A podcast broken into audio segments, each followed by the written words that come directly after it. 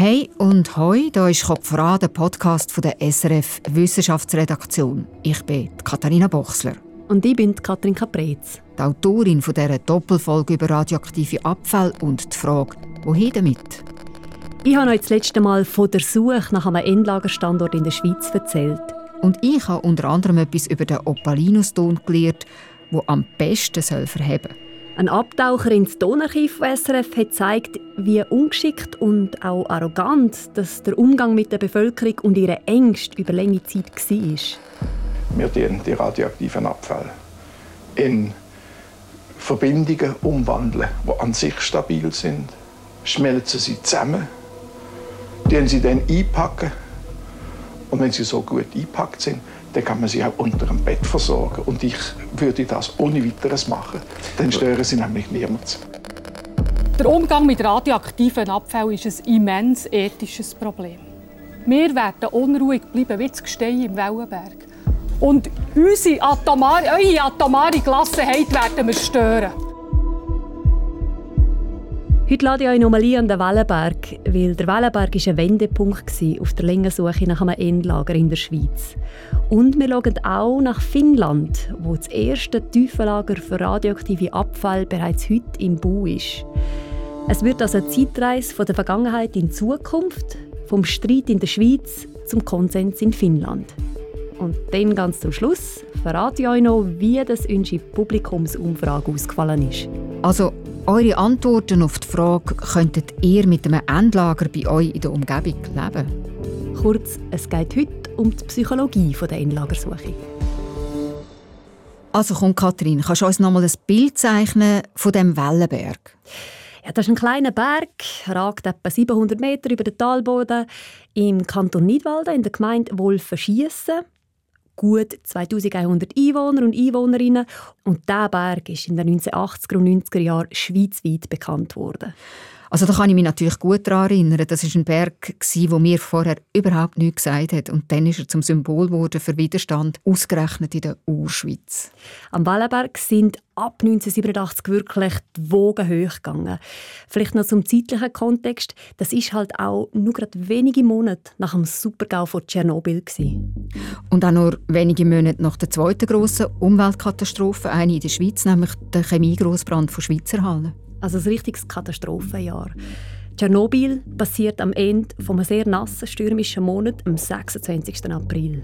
In der Nacht auf den 26. April um 1.24 Uhr Lokalzeit war der Reaktor Block 4 in Tschernobyl explodiert.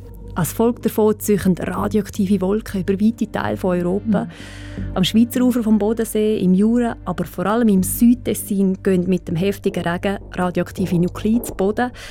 Darum kann man zum Beispiel Cäsium 137 bis heute in erhöhten Konzentrationen messen. Also das ist wirklich sehr eine schwere Zeit Die Welt war ja dann noch in Ost- und Westteil und ich kann mich gut erinnern, dass wir auch Angst hatten, ob wir jetzt das, was vom Acher kommt, ob wir das noch essen können, ob die Gurke noch essbar ist zum Beispiel, oder ob es ein Zufall ist, wenn auf dem Nachbarhof das Kälbchen tot auf die Welt kommt. Ja, vermutlich ist wirklich einem grossen Teil der Schweizer Bevölkerung damals erst so richtig bewusst worden, was für Risiken von so einem AKW ausgehen können. Ich meine, es hat ja vorher schon Widerstand gegeben, zum Beispiel auf dem Areal vom geplanten KKW Kaiser Augst. Aber Tschernobyl, das ist wirklich so die Zäsur gewesen. Und in dieser Stimmung ist jetzt auch die NAGRA unterwegs, um einen Standort für den Schweizer Atomabfall zu finden. NAGRA, das ist eben die Nationalgenossenschaft für die Lagerung von radioaktiven Abfall, die KKW-Betreiber anfangs von den 1970er Jahren gegründet haben. Von dem hast du ja das letzte Mal schon erzählt. Mhm. Und die NAGRA muss jetzt eben genau während dieser Zeit, also in den 1980er Jahren, unbedingt einen Standort für ein Endlager finden. Weil der Bund hat angedroht, dass sonst die AKW abgeschaltet würden. Aber die NAGRA stößt fast überall auf Widerstand ausser eben bei der Regierung vom Kanton Nidwalden. Die will zumindest Sondierungsbohrungen am Wallenberg bewilligen. Die Reaktionen aus der Nidwalder Bevölkerung darauf die sind gespalten. Ich würde sagen, wir sind recht hilflos. Ich hoffe nur, dass die Wissenschaft, dass die ausgebildeten Leute eine Lösung finden. Und zwar eine bessere, eine mögliche, eine, wo wir keine Angst haben müssen wir so Angst haben. Jetzt bis jetzt stehen die Fässer draußen in irgendwo in der Schweiz und jetzt kommt es nachher in den guten Felsen vom Wellenberg.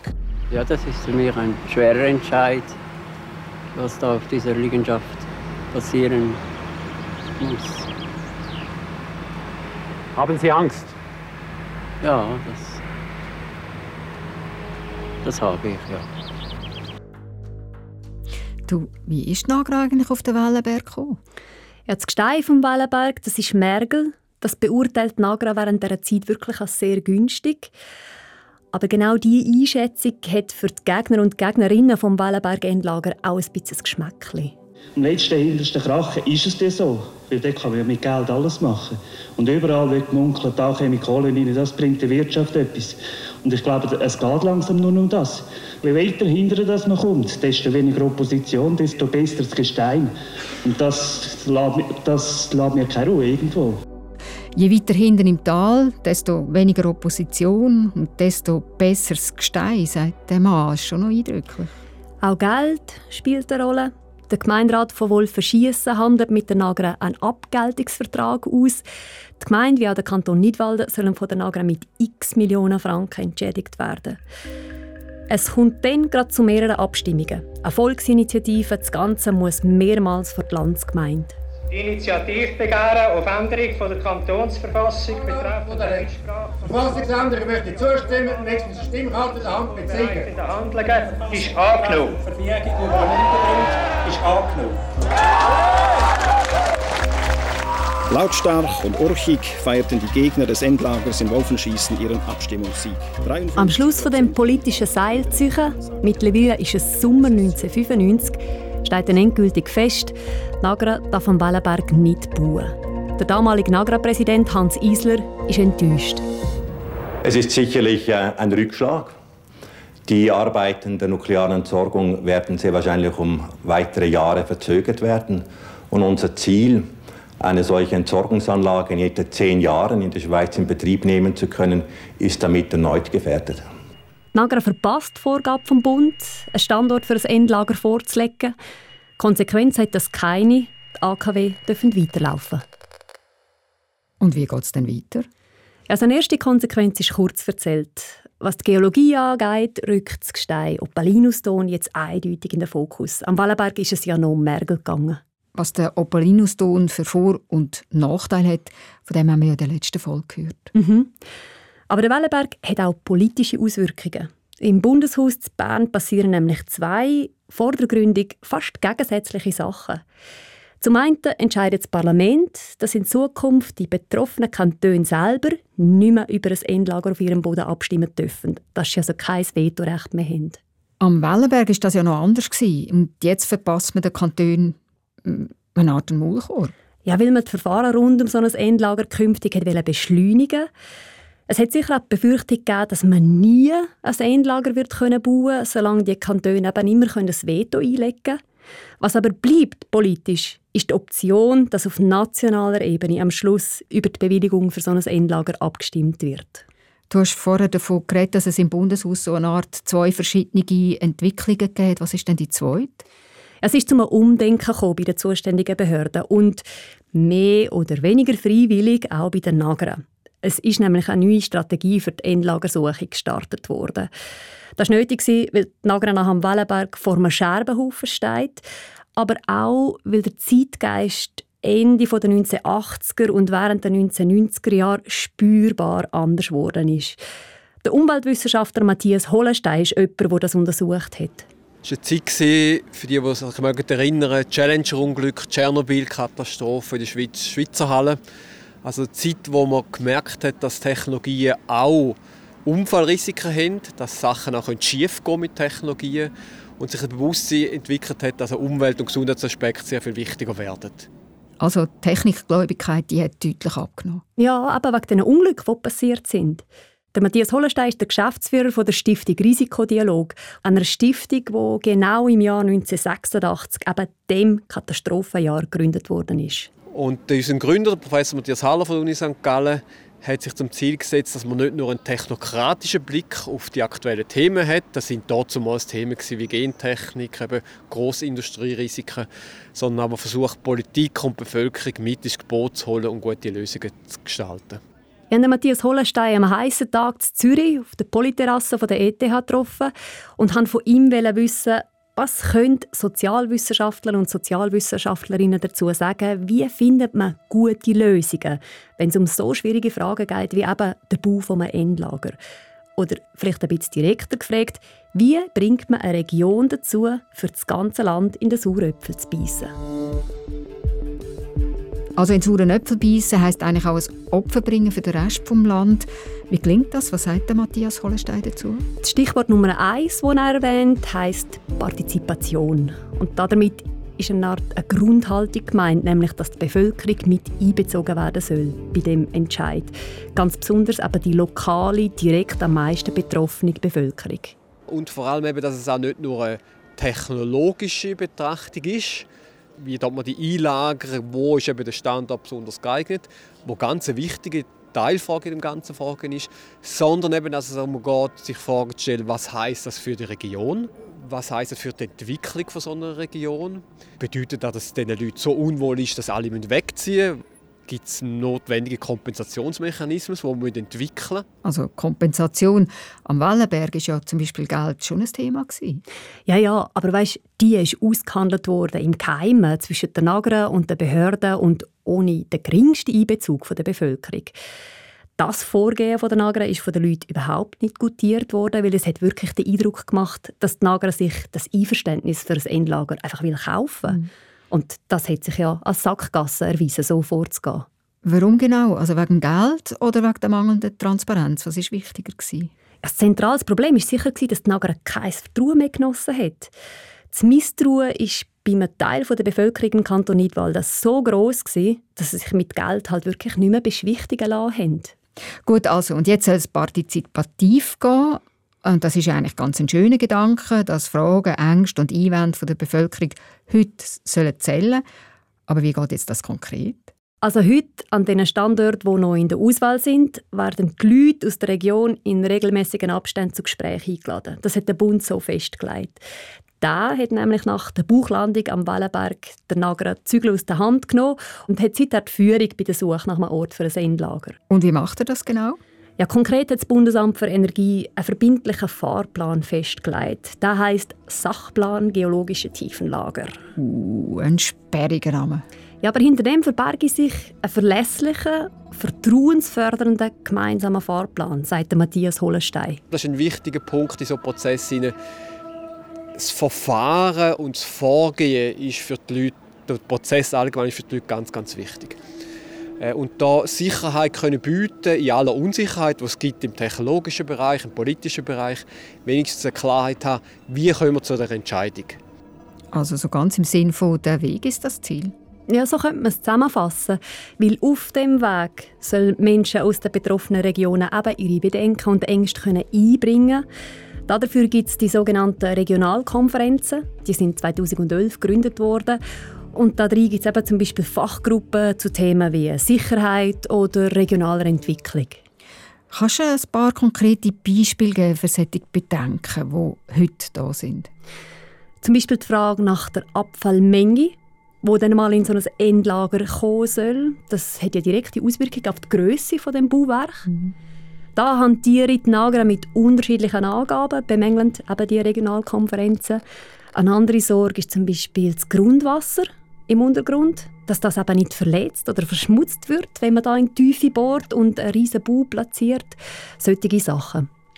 Und wenn Sie jetzt mitreden oder mindestens Ihre Ängste und Bedenken anbringen, nimmt das den Leuten dann wirklich ihr ungutes Gefühl? Es verhindert zumindest ein Gefühl bei der Bevölkerung. Ohnmacht, sagt Matthias Hollenstein. Wir wollen nicht ohnmächtig werden, sondern wir wollen eigentlich handlungsfähig bleiben. Wir wollen eigentlich schon die Lösung mitgestalten. Wir sind nicht begeistert, das ist ja selten der Fall. Aber man hat, schon gefunden, da können wir auch etwas machen. Also nur zum Klarstellen, ich kann nicht abschließend beurteilen, wie gut das jetzt heute in den Regionalkonferenzen klingt, das Mitgestalten. Weil es gibt auch Kritik, Die Mitsprache werde eben gleich nicht genügend ernst genommen und sachliche Kritik finde ich dann eben doch nur sehr bedingt gehör. Und trotzdem, glaube kann man schon sagen, eine deutliche Verbesserung gegenüber dem Vorgehen früher ist es ganz sicher. Die Regionalkonferenzen die laufen jetzt seit mehr als zehn Jahren in den verschiedenen Regionen. Und auch das, die Zeitdauer, das ist ein zentraler Punkt, sagt Matthias Hollenstein. Wenn sich jetzt die Regionen weiter damit beschäftigen und der Grundstein ist geleitet, äh, wenn sich die, Leute auch auseinandersetzen mit dem, die müssen nicht morgen, morgen entscheiden, sondern eine gewisse Zeit und das ist ein ganz wichtiger Faktor, Zeit haben zum Auseinandersetzen, dann kann ich mir auch vorstellen, dass eben eine gewisse Meinungsbildung über die Zeit stattfindet, wo nicht a priori mal heißen, nein, nicht bei uns. Aber es klingt ehrlich gesagt auch ein bisschen nach einem, ja, schlicht nach einem Gewöhnungsprozess. Ja, der Matthias Hollenstein redet tatsächlich von einer Gewöhnung, aber nicht im Sinn von Resignation, sondern er meint, dass wenn die Menschen Zeit bekommen, um sich fundiert auseinanderzusetzen, dass sie dann eine bessere Einschätzung dafür bekommen, was ist jetzt genau das Risiko, das von so einem Endlager würde ausgehen Du hast gesagt, der Sachplan vom Bund ist jetzt seit knapp 15 Jahren in Kraft. Hat es jetzt eigentlich besser, seit der Bund den Leid übernommen hat? Ja, also die Tatsache, dass jetzt die Führung beim Bund liegt, das hat sicherlich geholfen, dass jetzt die Menschen wieder ein bisschen mehr Vertrauen drin haben, dass die Suche nach einem Endlagerstandort transparenter abläuft. Auch die Nagra hat sicherlich einiges dazugelernt, beziehungsweise dazulernen müssen, im Vergleich noch zu den 1990er Jahren. Aber sie hat noch einiges aufzuholen. Und dabei ist etwas ganz wichtig. Ein wichtiger Punkt ist wirklich Schritt für Schritt das Gegenüber in positive Erfahrungen zu bringen mit einem selber. Also eben, wenn man jetzt sagt, der Prozess läuft so und so ab oder ich entscheide den und den oder ich frage euch den und den, dass all die Elemente, die man verspricht, positiv erfüllt werden. Das ist ein Schritt mehr im Vertrauen zu gewinnen. Also man kann zum Beispiel sagen, dass heute sicher kein Nagra-Chef mehr würde behaupten dass er mit einem gut eingepackten Brennstab unter seinem Bett ganz tief könnte schlafen könnte. Den könnte die Nagra heute sicher nicht mehr bringen. Aber dennoch, sie tut sich immer noch schwer mit dieser Vertrauenssache. Da geht schon immer mal wieder etwas schief. Zum Beispiel? Ja, zum Beispiel, wo sie den Standort nördlich Lägern, das ist eben dann nordwestlich von Winterthur, relativ plötzlich aus ihrem Konzept gestrichen hat. Die zuständige Fachstelle vom Bund hat dann aber gefunden, nein, nein, nein, nein, es gibt da nicht genügend Daten, die zeigen, äh, da muss man nicht mehr weiterverfolgen. Und dann hat Nagra den Standort auch wieder müssen in ihr Konzept aufnehmen und weiter untersuchen. Dieser Move der hat aber vor allem in den anderen Regionen den Verdacht geweckt, die Nagra würde einfach sparen und hat darum auf einen Standort verzichten. Also das Vertrauen ist wirklich eine delikate Sache. Wenn es fehlt, macht es die Suche nach einem Endlager schwierig und verspielt ist es eben schnell. Und das gilt natürlich nicht nur in der Schweiz. In anderen Ländern geht es da genau gleich. Aber ein Land steht genau wegen dem gerade besonders im Fokus: Finnland. Dort wird nämlich seit Jahren gebohrt und konkret am Endlager gebaut. Und der Plan ist, dass das finnische Tiefenlager in wenigen Jahren mit dem Testbetrieb kann anfangen kann. Das wäre dann das erste Endlager weltweit, wo so weit realisiert ist. Jetzt sind wir also wie versprochen noch zu Finnland angekommen. Genau. Und ich konnte mit einem Forscher reden, der sich seit 15 Jahren mit Endlagerprojekten in ganz verschiedenen Ländern beschäftigt. Er forscht also noch enger zu Fragen rund um den radioaktiven Abfall als der Matthias Hollenstein, wo wir schon gehört haben. Der Forscher heißt Marko Lehtonen. Und das klingt jetzt wirklich sehr finnisch? Er ist Finn. Aber er lebt schon lange außerhalb von Finnland und sagt selber, je länger er nicht mehr in Finnland lebe, desto spannender finde er sein Herkunftsland. I find my home country very fascinating. The more I spend time abroad, the more fascinating I, I find, uh, find Finland. Der Marko Lehtonen bezeichnet sich selber als interdisziplinärer Soziolog und forscht eigentlich an der Universität Pompeu Fabra in Barcelona. Aktuell ist er aber gerade für ein Projekt in Vancouver in Kanada, wo er sich wegen der Zeitverschiebung noch um Mitternacht seine Zeit, die Zeit nimmt für unser Interview. Das ist ein Engagement. Allerdings. Im Verlauf von unserem Gespräch wird mir dann klarer, was er genau damit meint, wenn er sagt, er fände die Finninnen und Finnen faszinierend. Und? Ja, die Finninnen und Finnen sind eine Ingenieursgesellschaft. Finland is a sort of an engineering society, which means that on the one hand, engineers are highly respected, but also the Finns tend to think like an engineer. You have a problem and you solve it in an efficient manner. Ingenieure haben in Finnland ein höheres Ansehen und auch die Denkweise der Finnen die sind sehr geprägt von Pragmatismus, Effizienz und einem grossen Vertrauen in Technik. Okay, also der Marco Lechtonen der hat ein ganz klares Bild von seinen Landsleuten. Ja, sie haben wirklich grundsätzlich ein Faible für Technik und Achtung vor denen, die damit umgehen können. Aber eben, auch in Finnland spielen weiche Faktoren eine Rolle, wie eben das Vertrauen, gerade wenn es um Nukleartechnik ginge. Und das Vertrauen, das sei in Finnland vorhanden, weil es dort nie technische Probleme mit der Kernkraft gegeben hätte. When we talk about nuclear power and radioactive waste management in Finland, you could say there haven't been any incidents, at least incidents that would have come to the knowledge of the population. Zwar hat es immer wieder Gerüchte über Zwischenfälle in den KKWs, aber die haben sich nie erhärten lassen. Die finnischen AKW haben darum wirklich den Ruf, dass sie sehr sicher betreiben würden. So basically you could say that Finnish nuclear power stations have excellent track record in technical terms and in safety terms. Und durch das hat die Atomindustrie in Finnland seit Jahrzehnten das Vertrauen zur Bevölkerung aufbauen Und das ist ihnen jetzt eben auch zu gut gekommen, wo es dann darum gegangen ist, um ein Endlager zu finden. Das klingt jetzt wirklich beneidenswert solid, wenn ich mich daran erinnere, was für haarsträubende Geschichten wir in der Schweiz mitbekommen haben äh, von unseren AKW, also Risse im Druckreaktor von Mühlenberg zum Beispiel oder veraltete Sicherheitssysteme und nachlässige Checks zu Leibstadt. Ja, in Finnland ist das anscheinend anders gelaufen. Aber nichtsdestotrotz, auch dort hat die Atomindustrie am Anfang, also vor rund 20 Jahren, wo sie angefangen haben, ein Endlager zu suchen, ihre Fehler gemacht, sagt Marco Lechtonen. What I also have to say, the early attempts in 1980s and early 90s, they were problematic. Die Unternehmen haben ohne gross zu fragen bei der Bevölkerung einfach mal angefangen, Probebohrungen zu machen in den verschiedenen Regionen und dort ihre Projekte für ein Endlager gestartet. Auch in Finnland hätte das zu Widerstand geführt in der Bevölkerung und die Industrie hätte müssen dazulernen. Und was hat sie gelernt? Also was hat man in Finnland der Schweiz voraus? Ja, also der vielleicht wichtigste Punkt, sagt Marco Lechtonen, die Atomindustrie hat angefangen, sich auf sogenannte Nuclear Communities zu konzentrieren. Also auf Regionen, wo schon AKWs stehen. Konkret sind das jetzt in Finnland zwei Anlagen einmal mit zwei und einmal mit drei Atomreaktoren. If I had to say only one explanation why this process of finding Dort leben die Menschen einfach schon lange mit diesen Anlagen und haben über die Zeit eben können ein Vertrauen aufbauen. Uh, Finland has focused on so-called nuclear communities, communities that already host nuclear power stations. Also wieder, das Vertrauen ist zentral. Und jetzt nimmt es mich unter, Kathrin, wie weit dass es noch andere Arten von Gesetzmäßigkeiten gibt, die man als universal bezeichnen Bei der Suche nach einem Endlager. Genau. Ja, dann habe ich mit Marco Lechtonen darüber geschwätzt, über verschiedenste Aspekte, die eine Rolle spielen bei dieser komplizierten Suche. Das Coole ist, er kennt sich nicht nur mit dem finnischen Vorgehen aus, sondern hat sich auch Frankreich genau angeschaut, die Schweden, die USA.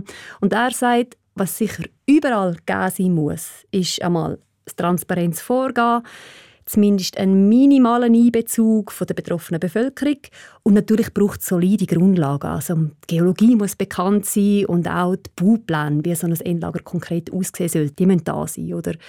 Aber alles Weitere, wenn er dann gefragt wird, hey, was hat denn in Finnland funktioniert, könnte man das bei uns auch machen? Da sagt er, was in Finnland funktioniert, hätte klappt eben nicht zwingend auch in anderen Ländern. You can learn that these things are very culture specific. What works in Finland doesn't probably work in, in France and vice versa. Also welches Vorgehen funktioniert und welches nicht, das hängt eben schon sehr stark von den kulturellen Eigenheiten, von den gesellschaftlichen Eigenheiten im Land ab. Also zum Beispiel, wie wichtig sind politische Diskussionen, wie stark konsensorientiert ticken die Leute im Land, aber auch, wie ist zum Beispiel die Macht verteilt zwischen der Regierung und den Regionen im Land. Der Marco Lechter und ich sind dann aber doch noch auf einen spezifischen Unterschied zwischen Finnland und der Schweiz zu schwätzen gekommen, wo er gemeint hat, hey, das könnte wichtig sein bei der Suche nach einem Endlager, nämlich der Entscheid vom Bundesrat, dass die Schweiz schrittweise aus der Atomenergie aussteigen will. Und der Entscheid der ist ja aus dem 2011 nach der Fukushima-Reaktorkatastrophe zustande gekommen. Und das Ausstiegsszenario, meint Marco Lechtonen, könnte die Endlagersuche in der Schweiz deutlich entkrampfen. Er sagt, der Widerstand gegen ein Endlager in Ländern mit Atomstrom, also wo noch keinen Ausstieg beschlossen haben, das ist erfahrungsgemäß grösser. Weil durch den Bau eines Endlager befürchten die Gegner und Gegnerinnen, würden sie eben auch das Fortbestehen der ganzen Atomindustrie unterstützen. Whereas if there's a decision in the country that, okay, we're, we're done with nuclear power, but we still have this waste problem, it creates an opportunity for more consensual decision making. Wenn hingegen klar sei, dass das Land mittelfristig aus der Kernenergie aussteigen will, dann dreht sich die Diskussion viel mehr um die Frage, eben, woher mit dem radioaktiven Abfall. Und für diese Frage, also für die Teilfrage, gäbe es potenziell einen grösseren Konsens, dass man sie halt einfach lösen muss. Und man weiß ja dann eigentlich auch, über was man redet, also über wie viel Abfall zum Beispiel, wo da in den Boden soll.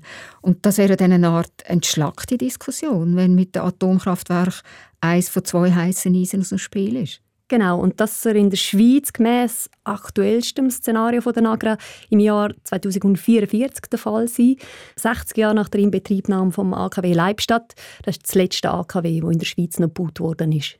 Also jetzt hast du viel erzählt so über Entscheidungsfindung und was die leichter oder schwieriger macht. Aber jetzt einmal auf den Punkt gebracht. Wer hat denn jetzt eigentlich in der Schweiz wirklich das letzte Wort? Wer sagt am Schluss, da kommt unser radioaktiver Abfall hin? Also eigentlich die Schweizer Stimmbevölkerung. Weil weiter geht es auf dieser Endlagersuche nämlich so. Die Nagra wird dem Bund im September, also in ein paar Monaten, einen Standort empfehlen, also den, wo sie für den best geeigneten halten. Und im Moment sind ja noch drei Standorte zur Auswahl, also die Zürcherische Rheinau, Lägere Zürich und Bötzberg im Aargau. Genau, einer von denen wird sein. Und der Bund schaut dann, ob er die Daten von diesen drei Standorten gleich einschätzt wie die Nagra, tut dann der Empfehlung zustimmen oder vielleicht auch nicht, dann macht das Ganze eh nochmal eine ganze Runde. Aber wenn er das auch so sieht, dann kann die Nagra ein Gesuch für eine Baubewilligung beim Bund einreichen. Wenn sie die Bewilligung überkommt, kann dann gegen diese Bewilligung das Referendum ergriffen werden. Und wenn die notwendigen 50.000 Unterschriften zusammenkommen, dann wird eben national über diese Bewilligung für ein Endlager abgestimmt. Kathrin, wir biegen jetzt langsam mit Schlusskurve von dem zweiteiligen Podcast zu der Endlagerfrage in der Schweiz ein. Und jetzt würde ich eigentlich ganz gerne von dir eine Einschätzung hören. Also von dir zu den geologisch-technischen Bedingungen und zu den psychologisch-politischen zuerst nach all deinen Recherchen zu den geologischen Bedingungen. Ist es überhaupt möglich, ein sicheres Endlager für radioaktive Abfälle in der Schweiz zu bauen? Ja, also zuerst einmal kommt sie auf das Gestein an. Und in der Schweiz ist dafür ja der Opalinuston vorgesehen. Das haben wir letztes Mal gehört. Der dürfte sich wahrscheinlich tatsächlich recht gut eignen für ein Endlager für radioaktive Abfälle. Er kommt im Schweizer Mittelland auch in einer Dicke vor, wo ein Endlager überhaupt einen Platz hat. Entscheidend ist jetzt dort sicher, wie wird das Endlager konkret dort baut wie sorgfältig und wie reagiert denn die millionenalte Gesteinsschicht auf die Eingriffe? Da liegen die grössten Unsicherheiten, so ist mein Eindruck. Eben, Stichwort Unsicherheit. Kann man denn äh, überhaupt von einem sicheren Endlager reden? Sicherheit ist im Zusammenhang mit einem Endlager, also einem Bauwerk, das eine Million Jahre lang bestehen soll, ein relativer Begriff. Immerhin, wir haben es mit einem Gestein, mit einer Gesteinsschicht zu, wo ein Vielfaches älter ist, etwa 170 Millionen Jahre. Das finde ich gibt einen relativ sicheren Rahmen vor. Aber alles eben, was die menschliche Konstruktion in dem Gestein angeht, da kann man heute einfach nur das Beste probieren. Der David Jacki, der Geologe und Opalinustonforscher aus dem ersten Teil, der bringt den Widerspruch, finde ich, recht gut auf den Punkt. Man hat die Wahl zwischen nichts zu machen, den Abfall an der Oberfläche zu lassen, oder für uns in der Schweiz quasi das, was wir äh, ja, moralisch können vertreten können, die bestmögliche Lösung zu finden. Zumindest kann man sich nachher nicht vorwerfen, man hat nicht möglichst viel versucht, die Bevölkerung zu schützen und um das möglichst sicher zu machen. Ja. Weil die Alternative zu so einem unterirdischen Endlager ist ja wirklich, sie wie heute weiterhin an der Oberfläche lagern, mhm. wie zum Beispiel im Zwielack, im Zwischenlager im Margauischen Würelingen. Und das ist riskant. Und entsprechend ungemütlich. Und Kathrin, wenn wir jetzt noch die psychologische und politische Seite der Endlagerdiskussion in der Schweiz anschauen, was meinst du? Was käme bei einer Abstimmung raus? Da würde ich gerne mit einem O-Ton von Matthias Hollenstein antworten, von dem Umweltwissenschaftler, der uns erzählt hat, wie wichtig aber vor allem der Weg hin ist zu so einer Entscheidung, wo dann möglichst viele Menschen sollen können tragen. Das Fazit von seiner Forschung fasst er nämlich so zusammen. Wenn man die Leute fragt, was ist wichtig in diesen Prozess, dass sie gelingen können, haben eigentlich alle gesagt, die Fairness im Prozess, das steht eigentlich im Vordergrund. Und wenn das gelingt, Bevölkerung, Politik oder Interessensgruppen gut einzubinden, ist die Chance auf eine gemeinsame, getragene Realisation wesentlich höher. Mir leuchtet das ein. Und das sind Erfahrungen und Erkenntnisse, die man auch auf andere Grossprojekte anwenden kann. Sei es Windkraftanlagen, sei es 5G-Antennen oder künftige Projekte, um CO2 im Boden zu speichern.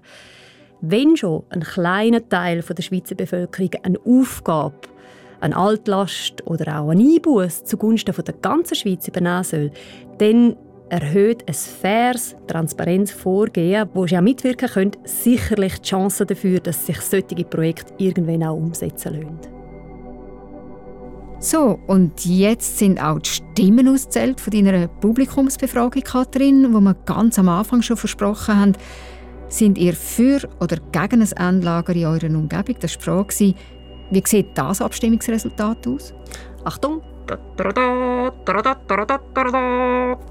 Unsere nicht repräsentative Umfrage auf dem YouTube-Kanal von SRF Wissen hat ergeben, von 500 Leuten, die abgestimmt haben, sagen gut 40 Prozent, ich würde das Endlager vielleicht akzeptieren, aber Fragen und Kritik müssen ernst genommen werden. Die restlichen 60 Prozent haben sich auf Gegner und Befürworter von so einem Endlager aufteilt. Also 40 Prozent, das ist so die noch unentschiedene Mitte. Also die grösste Gruppe von den Leuten, die sich gemeldet haben und die Frage beantwortet haben, die verlangen genau das, was Wissenschaftler wie Matthias Hollenstein oder Marco Lechtonen empfehlen, nämlich Fragen und Kritik eben müssen ernst genommen werden. Dann kann ich mir das vorstellen. Allenfalls, also die mhm. Leute mitnehmen. Stellvertretend für die, die grösste Gruppe, die bei uns abgestimmt haben, möchte ich darum auch noch die WhatsApp-Meldung von unserem Hörer Matthias einspielen. Wenn das in meiner Nachbarschaft würde ein Endlager geben ich wäre nicht erfreut, natürlich, aber ich würde auch nicht auf die Barrikaden gehen und dagegen demonstrieren oder mich dagegen wehren, weil die Schweiz hat sich entschieden, Atomstrom zu produzieren und deswegen müssen wir unseren Müll auch selber entsorgen. Also ich bin gespannt, wie das weitergeht mit dem Endlager und wie die Leute können mitgenommen werden und wie sorgfältig die Planung da weiter vorantrieben wird. Also ich natürlich auch. Das ist «Kopf voran», der Podcast von der SRF Wissenschaftsredaktion mit der zweiten Folge von «Wohin?» mit dem radioaktiven Abfall in der Schweiz. Erzählt, mailet, teilt, wenn ihr «Kopf voran» gut findet. Und meldet euch bei uns. Was halten ihr von dieser Doppelfolge? Wie gefallen euch unsere Geschichten überhaupt? Oder auch, wenn ihr etwas Bestimmtes von uns wissen wollt?